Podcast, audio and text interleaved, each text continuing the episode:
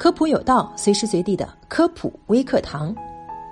目前国内新冠肺炎疫情的情况逐渐向好，科研人员对新冠病毒疫苗有效临床药物的研发攻关也有一定的进展。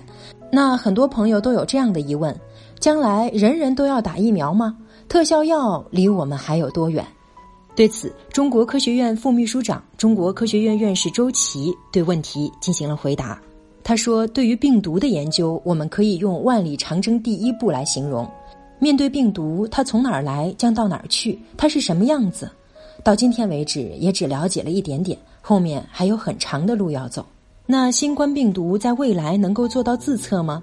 周琦称，在目前公布的部分产品里，已经有了自测或者在社区应用的一些场景化的设计。希望未来有一天，检测手段在任何地方都可以非常便捷地完成这些检测。关于特效药离我们还有多远？他回复称，这一次针对新冠肺炎的研发，目前还没有一个真正意义上的特效药。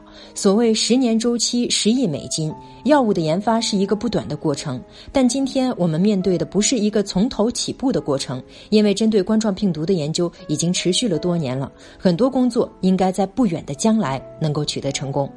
那将来是不是人人都要打新冠疫苗？周琦表示，流感的疫苗也不是所有人都打。期待未来有更好的治疗手段和防疫方式。那是不是只有造出疫苗才能结束疫情？在抗疫的过程中，所有的手段都是必要的，都是应该储备的。疫苗是一个重要手段，但不是唯一手段。